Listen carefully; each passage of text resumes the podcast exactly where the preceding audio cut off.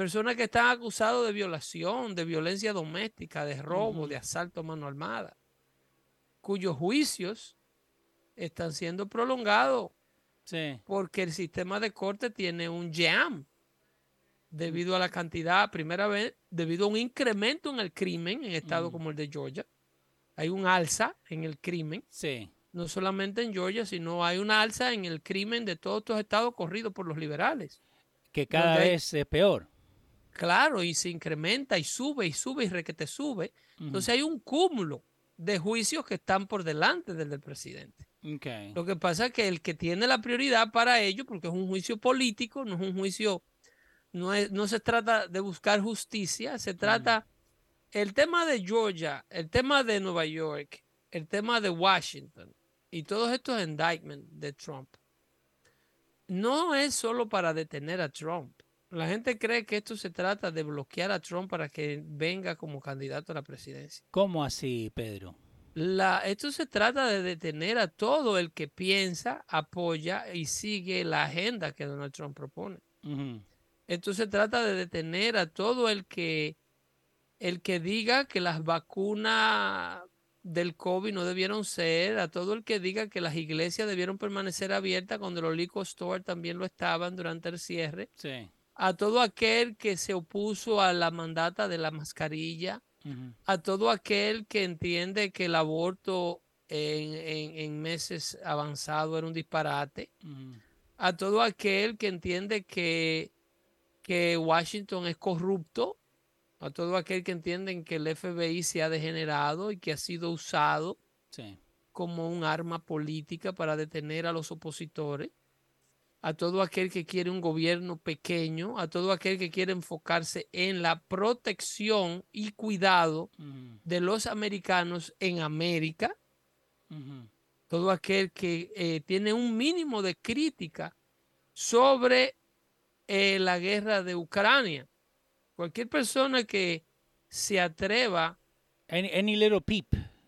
Cualquier, Cualquiera. cualquier persona que se atreva a denunciar o a estar en desacuerdo como el Estado está manejando la guerra de Ucrania, eh, tiene problemas serios y puede, puede en- enfrentar problemas por estos eh, eh, burócratas Sí. que le arruinan la vida y la carrera. Mi- Mira, toca Carson como lo sacaron de Fox. A Sí, Tucker Carson. Que by the way, el, el viewership rompieron números en Twitter, rompieron récord eh, al mismo tiempo que estaba el, el debate. Eh, eh, se le pasaron por encima el debate. Le pasaron por encima el debate, se lo echaron en un bolsillo y por eso el dolor de Fox. Sí. Porque Fox estaba contando con romper los índices de audiencia con Donald Trump exponiendo su ventaja y exponiendo su candidatura ante, ante ocho haters, ante ocho muertos, que el que más Sí. se le acerca, él lo supasa por 40 puntos. Wow. Sí. So, entonces ahora de- del debate de ayer, porque estaba, estábamos viendo y estamos siguiendo todo el debate, eh, para mí parecía que, que, como vos dijiste, que se iban a tirar con todo. Eh, no escuché mucho de, de, ¿cómo se llama? De, de Santis. Escuché más de Christie y de Claro. Vivek. Claro, eh, eh, Shamu, como es el que menos tiene que perder, Ajá. Si Shamu es que le decimos aquí en New Jersey al señor Chris Christie, para ustedes que nos escuchan fuera del área de New York. Sí.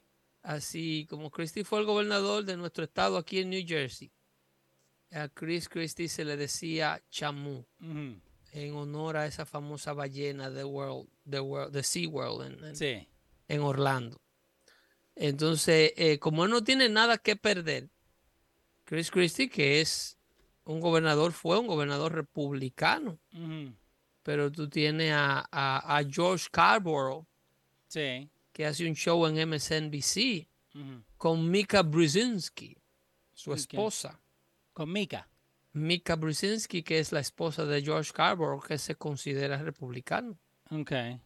Eh, más sin embargo, el trabajo de George Scarborough es vestirse de republicano y venderse como republicano para un network que le paga por Mm. ser republicano y trabajar para un network liberal.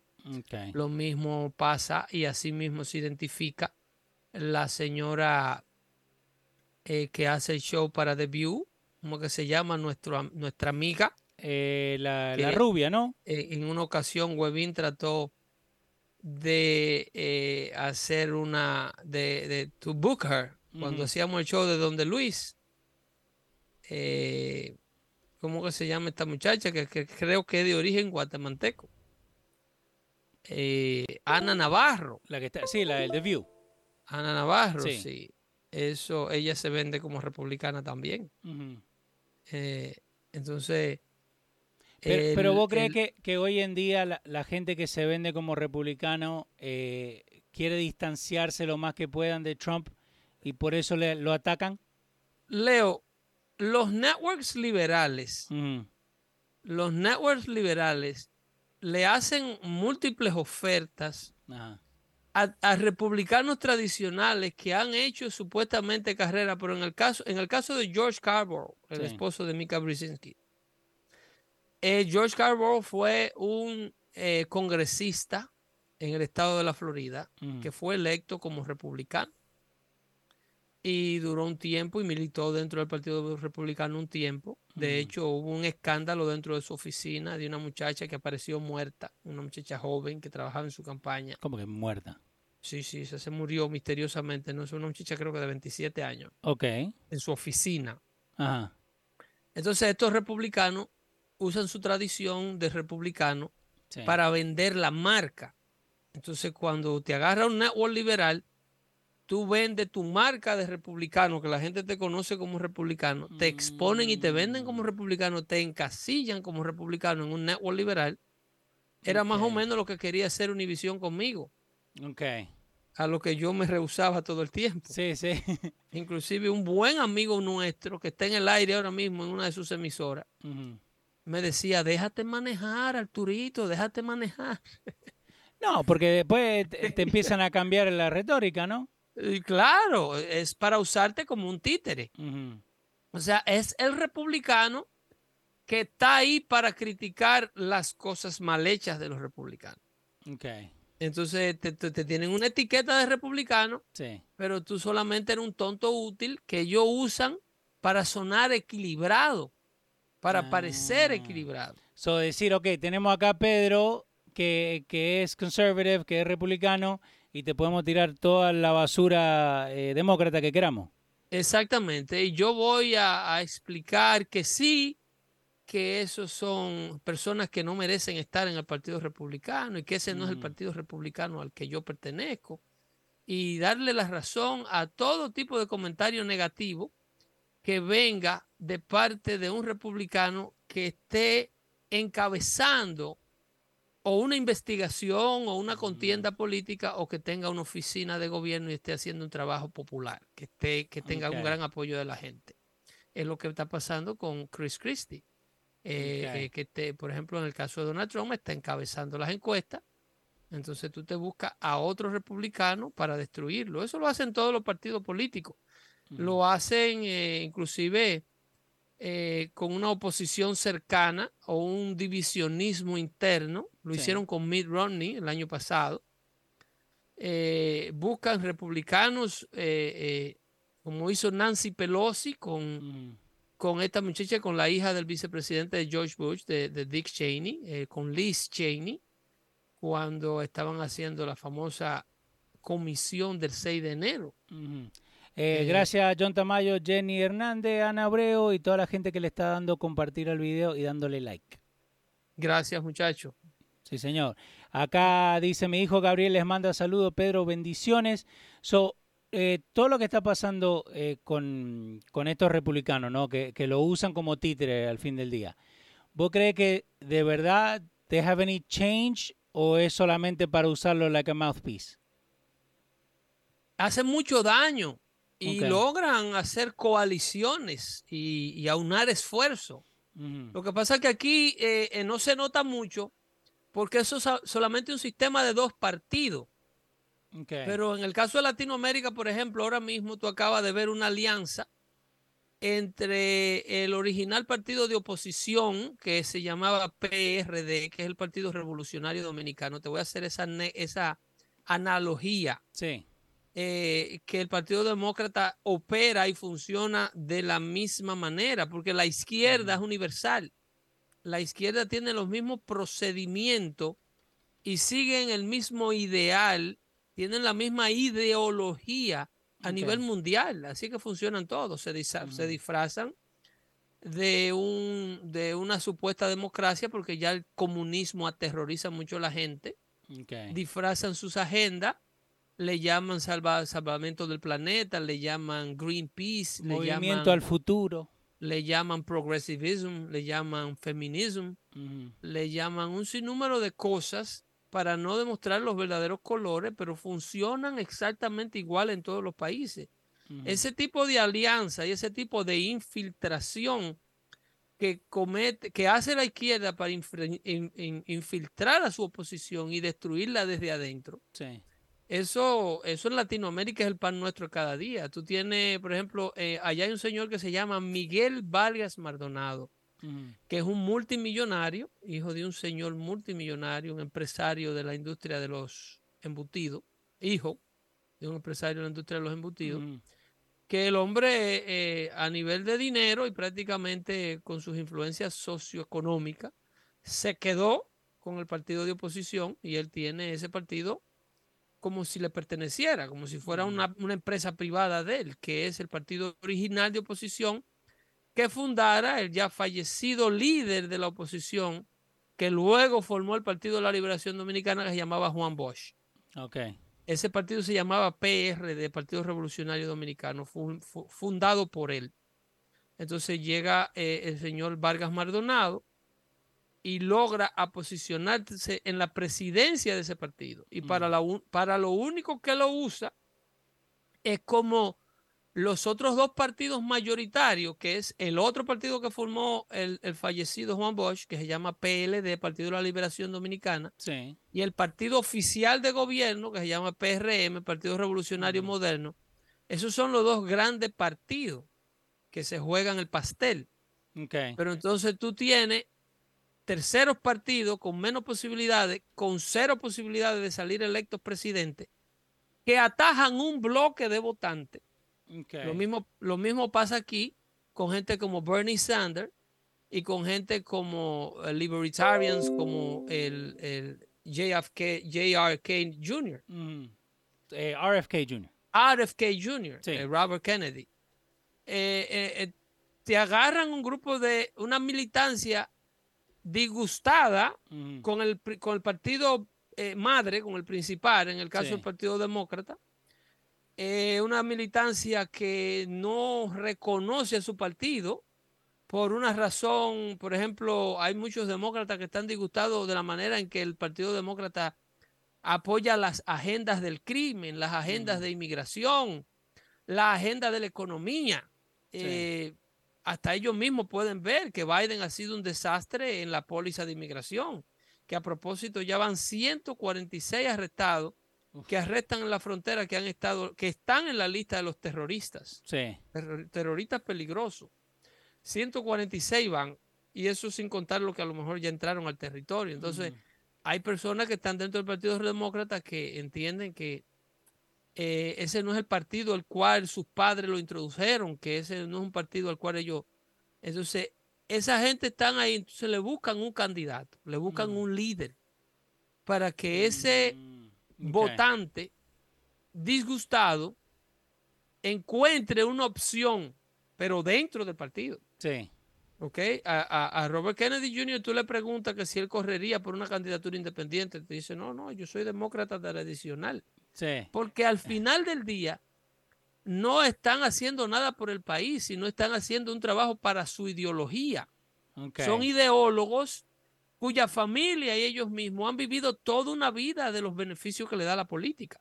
Y entonces ahora lo, lo que está pasando es que aunque el, la ideología de ellos se ha cambiado, porque el partido ha cambiado, ellos siguen en su mismo rumbo, ¿no? Los cambios dentro del partido, por ejemplo, la llegada de una AOC al partido, la, popularidad de un Bernie Sanders dentro del partido, mm. ha disgustado a muchos demócratas moderados. pero que el partido como organización, la cabeza del partido, que tiene que ver por los de la extrema izquierda dentro del Partido Demócrata, tiene un trabajo de aunar a Black Lives Matter, a las feministas, a los pro LGBT, a los pro aborto, a los, a los, a lo de la izquierda de Bernie Sanders, los socialistas, lo que quieren eh, Medicaid for all, lo que quieren eh, eh, que se le pague el préstamo estudiantil y la educación superior gratis para todo el mundo, hospital, seguro médico gratis. Todos esos, son bloques de votantes que tienen diferentes ideologías, pero que no son republicanos ni están atraídos a una agenda republicana. Entonces, a esos tontos útiles le buscan a cada cual su líder. Ah, ok. Y ese líder al final del día, durante el momento que se lo buscan, ese líder le promete a ellos, nosotros vamos derecho para la Casa Blanca, los principios de nosotros no son negociables. Eh, nosotros tenemos una, una, propuesta política y nosotros somos los que estamos correctos. We cannot be bought. Bologna, Bologna, at the end of the day, they sell them out. Bernie Sanders lo vendió a todo. No, exacto. Acá tenés eh, FMR que te manda saludito. También eh, desde Houston, eh, Alexis y Vanessa LCN dice, Trump está más fuerte que nunca. Quedó demostrado anoche. Así es, así es. Fue el gran ganador ausente y, fue la, persona a la que todo el mundo se dirigió, aún no, eres, aún no estando él en el, en el debate. Él controló el debate desde afuera. Controló el contenido del debate, de la poca gente que sintonizó el debate, y continuó, y, ¿cómo es? Y, y dominó aquellos que no vieron el debate para verlo a él. En la entrevista con, con, Tucker. Carlson. O sea, eh, él fue eh, una vez más eh, el quien dominó el tema de conversación por razones obvias, porque tiene la popularidad y porque tiene el manejo de su personalidad. Dice, ¿cuál es el uso de yo exponerme a personas que ni se me acercan en popularidad? Simple y llanamente ponérmele ahí como un tiro al blanco para que los ocho disparen en mi contra. 154 millones de views ha tenido desde que salió al aire ese, ese interview. El interview con Tucker Carlson. Algo que hace sangrar por los poros a cadenas como Fox. Sí. Que hicieron un esfuerzo extraordinario para, para eh, tratar de tenerlo al aire y no lo lograron. No lograron que él asistiera, más sin embargo, figuras emergentes, como te había explicado de Vivek, sí. Eh, Vivek eh, Em, de manera negativa cobró la atención de la noche y de manera positiva también cobró la atención de la noche. ¿Cómo así positiva? Es una figura emergente. Vivek tuvo la ovación del público durante su respuesta a lo que es el sueño americano. Una de las mejores explicaciones que yo he oído de un candidato de cómo y, cómo se logra y quién es el sueño y qué es el sueño americano. Cuando él explicó que eres el resultado de un padre y una madre en casa, trayendo a la conversación la, la, el desmantelamiento de la familia nuclear, el desmantelamiento de la familia típica, padre y madre.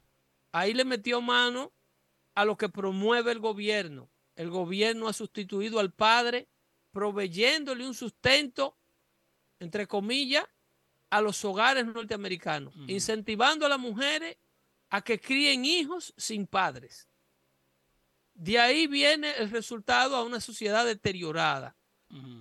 Él explicó claramente cómo era sido el producto de padres que se esforzaron para criarlo a él, para educarlo a él, para darle buen ejemplo a él, y cómo era logrado lo que logró con un buen ejemplo en casa, con una buena educación por parte de sus padres y una gran oportunidad que le presenta el país americano de él convertirse en el entrepreneur que se ha convertido, que es un billonario. Este muchacho tiene empresas en el mundo de la tecnología que, valen miles de millones de dólares. Entonces, y él, solo lo ha hecho. él lo ha hecho, con, explicó con la ayuda de su padre, un Mm. chamaco que luego tiene un 38 años de edad. Sí. Una propuesta fresca, una propuesta no política, un outsider. Yeah. Y entonces ahí vinieron, cuando vieron sus primeros minutos, cómo le fue a él en la primera mitad del debate, la ovación de la gente, Como la gente lo su- buscaba. su punto de vista, un gran orador, porque Yeah. tiene capacidad. A donde él, eh, he dropped the ball a little bit, Ok. fue cuando aunaron el esfuerzo de ridiculizarlo y de atacarlo. Es donde viene Fox a, a- a tratar de, de- de sofocar el fuego que Vivek tiene hacia su persona, porque el chamaco estaba red hot en los primeros 30 minutos del debate. Entonces Sí. viene Fox y viene su host y ponen la pregunta de Ucrania. Entonces- Ah, para, para calmarlo un poco. Para calmarlo, no, para dar, ponérsela Ujú. a los que eh, estaban a su alrededor, ponérsela por el plato, como dicen, para que la bate. Ok. Eso es como esa bola que le puso Messi, Messi ayer a ese muchacho. Yo no sé si tú viste la final de Cincinnati con Miami. A Campana, que es malísimo, by the way.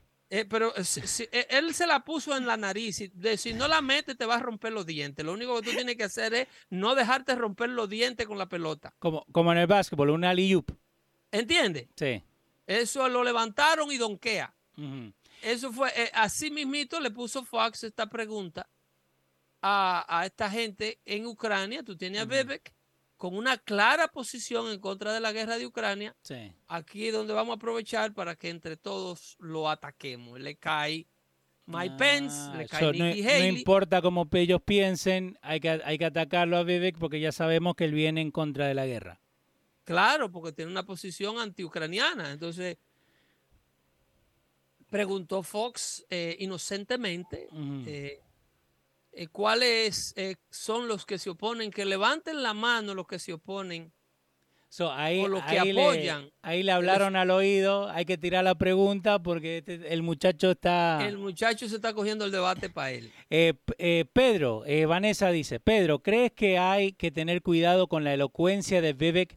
Habla de una manera bien profesional como Obama, diciendo lo que el conservador quiere escuchar. Ojo con eso. El, la diferencia entre Vivek y Barack Obama Mm, es que Barack Obama nunca, nunca en su vida, previo a Washington, ujú, había devengado cinco pesos por esfuerzo propio. Ok. El primer salario que le entra a Barack Obama oficialmente hablando fue el de su catapultación de community organizer a senador del estado de Illinois por su Ah, léxico, por haber salido de Harvard.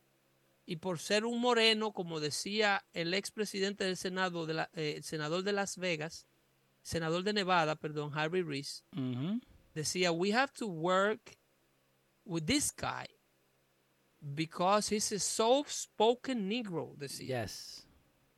Esa me acuerdo, esa que la, la And he buscamos. ya. doesn't sound angry. Yeah. Eso, eso decía Harry Reid. Harry Reid. Aprovechando solo que Barack Obama sale catapultado de ser un don nadie al Senado de los Estados Unidos. Nunca vendió naranja comprada a 5, vendidas a 10. No. Nunca puso una tienda. Su esposa, Michelle Obama, tiene más credenciales de esfuerzo eh, individual, de Ujú. entrepreneurship que, que él. Eh, su esposa era administradora de un hospital. Pero por lo menos tenía algo, por lo menos hacía algo. Claro, por mucho tiempo. De Venga González lo mantenía. Sí. Literalmente mantenía la carrera de Barack Obama, Michelle. Ujú. Y, eh, pero en el caso de Vivek, en primer lugar, Barack Obama no era cristiano. Barack No. Obama habla claramente en su libro de, The Sins of My Father. de, eh, exactamente, eh, no, Dreams of My Oh, The Dreams of My Father. Dr- Dreams, Dreams of My Father. Ah, Los, los sueños de mi padre. Los sueños de mi padre, que era un comunista Ah, confeso. sí, Dreams, Dreams from My Father. Barack From Obama. my father, los sueños de mi padre. que era un comunista organizador social africano. Él que sa- conoció. él- I'm sorry, él saca su memoir en el 1995, cuando saca esto, ¿no? When he Ujú. was just starting his political campaign. So, he- todavía, era un community organizer. yeah. Sí, cuando era, eso es una memoria, eso es una autobiografía eh, que se hace Barack Obama a sí mismo, Mhm. donde él explica cómo fue criado, cómo Lolo, su padrastro, que era un ejecutivo de la empresa Exxon en, en Indonesia, el esposo de su madre, eh, su madre blanca hawaiana, eh, cómo lo introdujo al islamismo y cómo lo introdujo a la carne de perro Sí.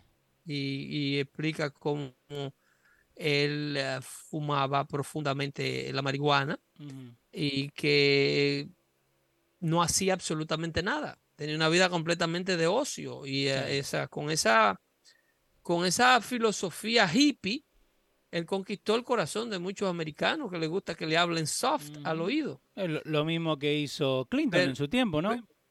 Claro, claro, claro, así mismito. Son políticos de carrera from the get-go. Y no es lo mismo, no es lo mismo que un tipo, que un entrepreneur como Vivek ah, Ramaswamy, que tiene más de 700, 800 empleados. De un tipo que ha hecho un network que, cuesta más de 800 millones de dólares. Yeah. Eh, eh, tú no estás hablando de la misma persona. Además, no es un tipo que lo crió una abuela como Barack Obama. Barack Obama lo crió una abuela, hijo de un padre alcohólico que se mató borracho en un accidente de auto y una madre completamente liberal que conoce al padre, que by the way tenía como siete hijos con, con mujeres distintas, el papá de. Barack Obama, entre ellos unos que son medio rututú. Sí, que, que nosotros encontramos uno ahí que él eh, que ¿Te estaba acuerdas? hablando. Uno que trabajaba en un liquor store aquí en Massachusetts Sí, sí. y otra hermana de él que era sirvienta. yeah. So, Eh, hay un eh, montón una- de Obamas por allá afuera. una vida completamente disfuncional, completamente disfuncional. Vivek Ramaswamy es un tipo que es hijo de un padre y una madre cristiano católico en su casa. Okay. Esa, es la diferencia más grande. Que todo. vinieron de la India, sí, claro, que Yeah. vinieron de la India hace tres décadas, cuatro décadas, a criar y a, a establecer una familia y, y a alejarse de las distracciones que América ofrece y de las carteras caras y los carros caros para enfocarse en hacer un futuro y hacer un imperio económico. Y de estos indios, by the way, Sí. que son el- el- la comunidad hindú y la comunidad filipina, son las dos comunidades, las dos etnias de mayor ingreso per cápita en los Estados Unidos. Sí, que también lo, nosotros lo vimos en un show cuando Lo- estábamos chequeando cuánta Eso la fue gente un hace. show completo que hicimos del ingreso per cápita de los asiáticos en los Estados Unidos. Son las personas que más dinero ganan y las que tienen el más alto índice de educación. Sí. Algo que debieran estárselo mencionando a los muchachos en las escuelas en este país, más que nada a los miembros de la minoría. Miren, este país sistemáticamente es racista. Personas que vienen de Asia, que no Sí. se parecen al americano tradicional típico de ojo verde y tez blanca, Al, al yankee. y que no habla un inglés fluido, que tiene Sí. un acento que no se le entiende prácticamente lo que hablan, más sin embargo logran ser el grupo minoritario y mayoritario de mayor ingreso per cápita en los Estados Unidos y de mayor nivel académico en los Estados Unidos, al punto de que las universidades discriminan contra ellos. ¿Cómo que discriminan contra Claro, ellos, en Pedro? Harvard no aceptan, eh, eh, eh, nada más aceptan X cantidad de asiáticos. En Harvard no le da, no, no, ya estamos, está bueno para chino, le dicen, está bueno para japoneses, está bueno para hindú. Discriminan contra ellos. Los coreanos, no, no, ya estamos pasados de coreanos. ¿Por qué? Porque ustedes sacan de calificaciones demasiado altas, ustedes estudian demasiado. Oh, wow. es, esa es la posición de muchas escuelas. De hecho, yo tenía una manifestación el otro día eh, eh, eh, explicando ese racismo, ese el racismo en contra de sus tradiciones de, de alta educación. Pero entonces- eh, al fin del día, con estos muchachos, ¿se lo pueden hacer, eh, like, se le puede eh, ser racista y dejarlos afuera? ¿O es otra No, cosa de es inclusión? absurdo, es absurdo. Nosotros debiéramos todos estar imitando el, el Ujú. estilo de vida de estos asiáticos. Pero estos asiáticos no son los que bailan reggaetón, ni los que están bailando bachata, ni los que tienen a la, los parques de, de, de Ocean Park. Vete los fines de semana a la playa sí. pública. Vete los fines de semana a, a la montaña del oso. A Orchard Beach. Vete a las 12 de la noche a las discotecas del área metropolitana a ver si tú vas a encontrar mayoría, todos esos burdeles llenos. Vete a ver si tú vas a encontrar eh, barras y gogo bar en Patterson, Jersey City, de hindúa bailando por dos pesos con los mexicanos. Wow. Vete a ver si tú vas a encontrar entre los gogo bar mujeres de estas, de estas nacionalidades y de esta cultura dándole lap dance a, a tigres borrachos por 20 pesos Sí. en la soba. Exacto. Eh, No, esa gente está en lo suyo. Está metido en, Vete en el estudio. Vete a las cárceles, a ver si tú la vas a encontrar llena de indoneses, de filipinos, El- de hindú. El population, casi cero. ¿eh? Vete a ver la población carcelaria para ver si cuántos japoneses tú vas a encontrar ahí adentro metidos. Pero esta, esta gente quieren justificar el status quo de nuestra condición sociopolítica y socioeconómica y sociointelectual Ujú. asquiante que tenemos los miembros de la minoría de este país Sí. el desaprovecho absurdo que hacemos con las oportunidades que Estados Unidos tiene para ofrecerle a todo el mundo, para usarnos como armas políticas y echarle la culpa al país del fracaso del cual nosotros mismos somos partícipes. Acá Chiqui García en Facebook dice, ellos están pensando solamente cómo facturar. Y by the way, gracias a Walter Hernández que le acaba de like. pro- y cómo progresar, Yeah. cómo levantar sus culturas, Mm. alejándose, porque dígame tú, el trabajo que le da a un hindú, salir de Mumbai, Sí. salir de, de, de, de, de Kashmir, allá en la India, de abajo de una vaca de esa, Sí, allá pueblo adentro. ¿Eh? para venir a los Estados Unidos a comprar un BMW Ujú. con la primera oportunidad de crédito que le den para ponerle 5 mil dólares de aro y empezar a guayar gomas en la calle. Sí. Eso es lo que hace el latino. Eso es lo que hace ese dominicano, ese, ese hondureño, ese guatemalteco, ese costarricense. Ese mexicano recién llegado, he comprado una troca de 70 mil dólares. Mientras Sí. duermen en un cuarto lleno de cucarachas, pagando 125 dólares semanales. Eh, acá Vanessa te dice, Pedro, estamos mejorando eso yo gracias a ti. Yo estoy en UPS y gracias a ti, Aino Gómez, hoy puedo decir que estoy por encima de los seis dígitos porque me puse para lo mío. There you freaking go. Eso es lo que tenemos que prestarle atención. Usted tiene que prestarle atención a lo suyo y dejar de estar pendiente a un gobierno que lo único que lo hace es que lo atrasa. Lo atrasa completamente. Y todo el que viene con una opinión fresca y todo el que viene con una propuesta distinta a lo que tradicionalmente esta gente le ofrecen a ustedes, ellos lo destruyen y lo bloquean y lo asquerosean y, Y- te dan 80 mil explicaciones del por qué no tú debes ser escuchado. ¿Y vos crees que eso, eso se da también al, al izquierdismo que hay en nuestros países? Porque una, izquier- una izquierda, un, uno from the left acá es totalmente diferente a uno que viene de nuestros países, de la izquierda, ¿no? Leo, las cisternas de ignorancia Dale. están en nuestros países. Okay. de ahí donde se suministra la izquierda norteamericana. Como ya el flujo.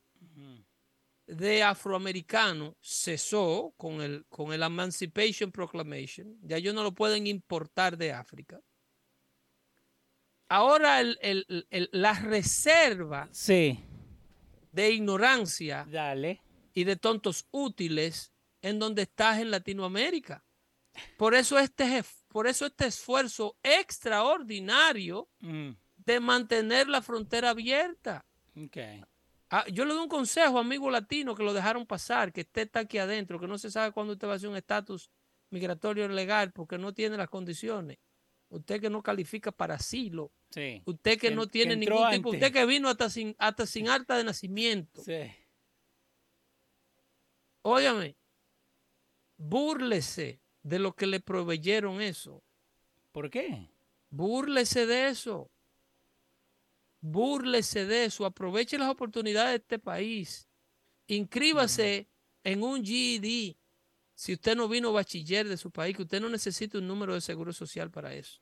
Exacto. Vaya a muchísimas iglesias y muchísimas comunidades que ofrecen inglés como segundo idioma y agarre toda la educación gratuita que ellos le puedan dar. Ellos lo trajeron, lo trajeron a usted y le pintaron este paraíso para sacarle el beneficio de mantenerlos a ellos poderosos. Búrlese de ellos. Váyasele. No se le quede ahí. Usted que entró indocumentado, a lo mejor usted que me escucha, de la única manera que usted tiene un chance en este país es alejándose del grupo que le proporcionó su entrada ilegal a los Estados Unidos, señor. Ujú. Aléjese de ese grupo. Que ahí es donde usted va a poder encontrar a lo mejor una buena oportunidad de trabajo, una buena oportunidad de prepararse a sí mismo. A lo mejor una buena mujer que no tenga que casarse por negocio. Exacto. ¿eh? No, pero Aléjese, aléjese de aquel que le propuso desmantelar todo lo que usted tenía en Latinoamérica para venir por los montes de Panamá a inventar para acá, a Eh, convertirse en una, en, eh, a, a unarse a la cisterna de dependientes sociales que tiene este país. Mira, acá, gracias Paulito Ro, el, el, el median income que habíamos hablado la última vez en el show, lo acaba de mandar otra vez. Vos tenés a Indian Americans con 100 mil dólares, median household income. Después los filipinos con 83, los Taiwanese Americans con 82, Sri Lanka, Japanese, asiáticos. pa, pa, pa, To- pa, y nosotros por allá abajo 43 asi- mil. Todos asiáticos. Nosotros estamos medio escalón por encima de los afroamericanos. Yep. Y Univisión te está diciendo que somos la minoría que triunfa. Los saber- afroamericanos a 35 y nosotros 43. Ujú. Now, el que me resalta más, y volviendo al punto que vos estás haciendo ahora, el porcentaje de la población with a bachelor's degree, ¿ok? Lo- Asiático también. de los Indian Americans, 70%, Korean Americans, 53%, Oye, oye. Chinese, 51%, Filipino, 47%, japonés, 46%, Oye, oye and the eso. US average es solamente el 28%. Oye, eso, señor. Siete. Para yo desglosarle un poquito esa estadística. Siete de cada diez my friends que usted ven allá afuera, como le dicen en la. Hola, my friend, how you doing? Eso, my friend, dale. Siete de cada diez hindú que usted ve en un 7-Eleven Sí. tiene más de cuatro años de universidad. Aunque no se le entienda. Aunque usted le dé brega entenderle su inglés, tienen Sí. un bachelor degree. Encima de eso, tienen un estilo de vida within their means. Esa gente no usa Louis Vuitton ni tan pendiente a tenisitos de Kanye West de 350 dólares la Sí. pieza. Que ustedes, los hijos de los hijos de los latinos, tienen los closets llenos de esa vaina. Sí, exacto. Yeah, and that's what they strive for. No, no la, la escuela, el- Encima la de la educación, el fit. es que el- they live within their means. Yeah. Es que hasta que yo no tengo una estación de gasolina, yo no puedo estar pretendiendo por ahí que soy rico. Ujú. Yo no puedo comprarme una Ranger Rover con los primeros 100 mil dólares que entran y seguir viviendo alquilado en un apartamento. Exacto. Esa es la filosofía de un hindú de esto. Esta es la filosofía de un norte, de un norcoreano de esto. ¿Y vos crees que nosotros Hasta que un latinos- norcoreano no tiene Dale. cuatro tiendas de, de, de tenis, No para.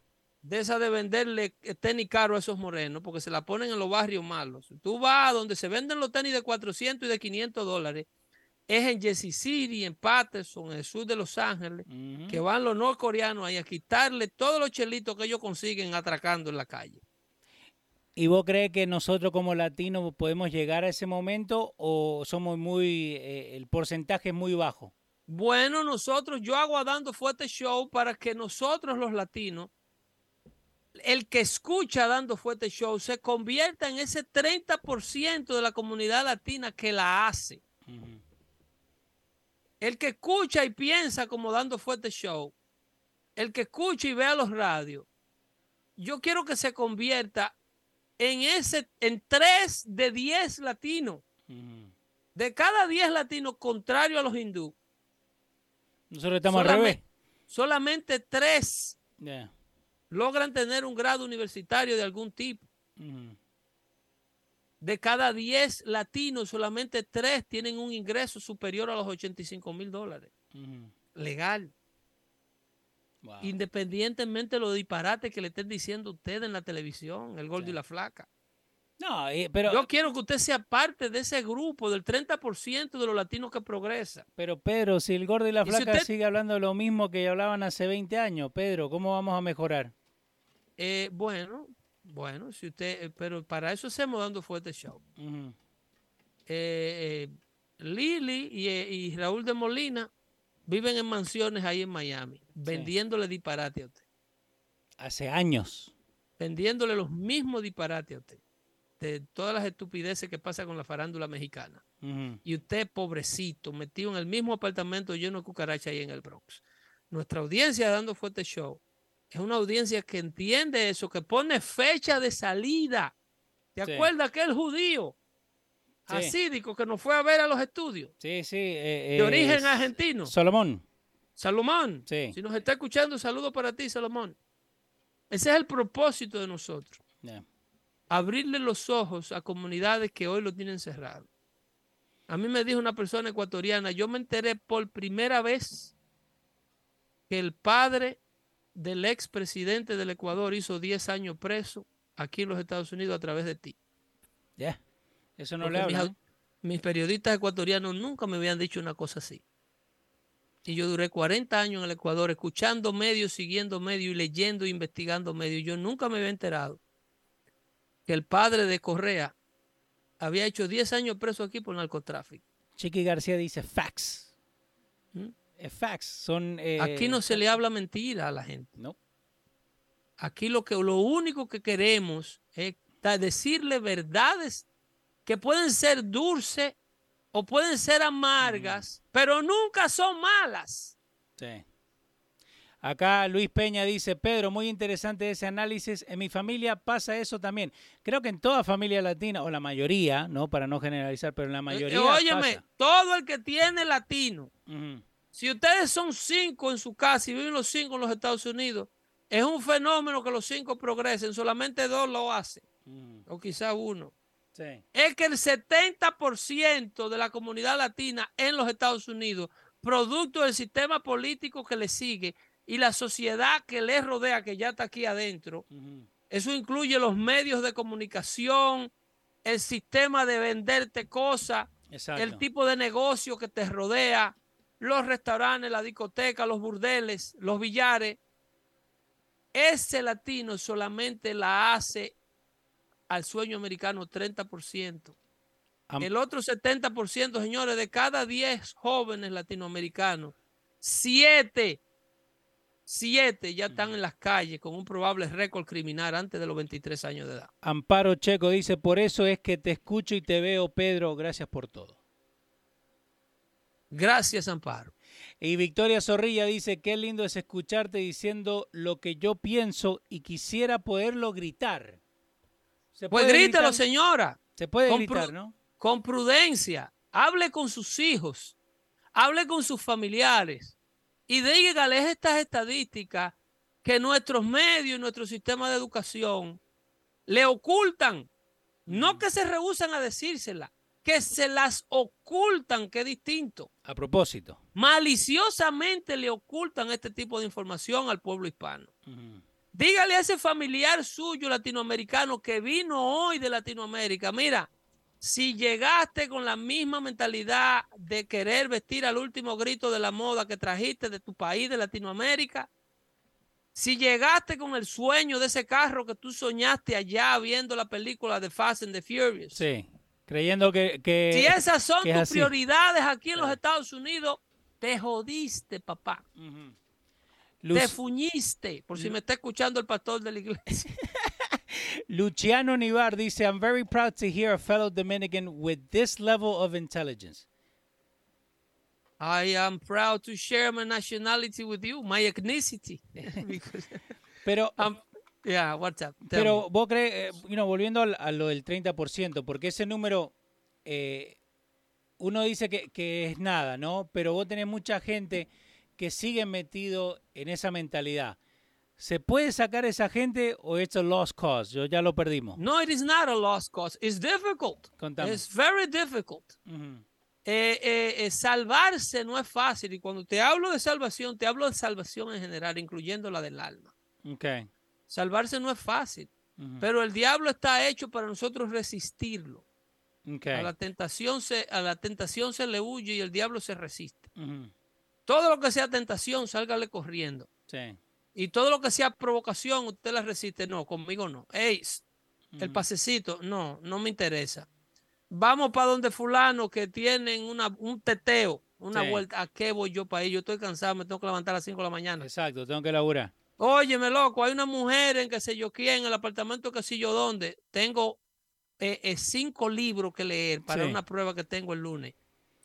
Eh, tengo un examen, tengo, póngase para lo suyo. Y, un día de esto vamos a tener esta conversación. No toma toda una vida hacerla. Cuatro o cinco años de enfoque en usted salir adelante.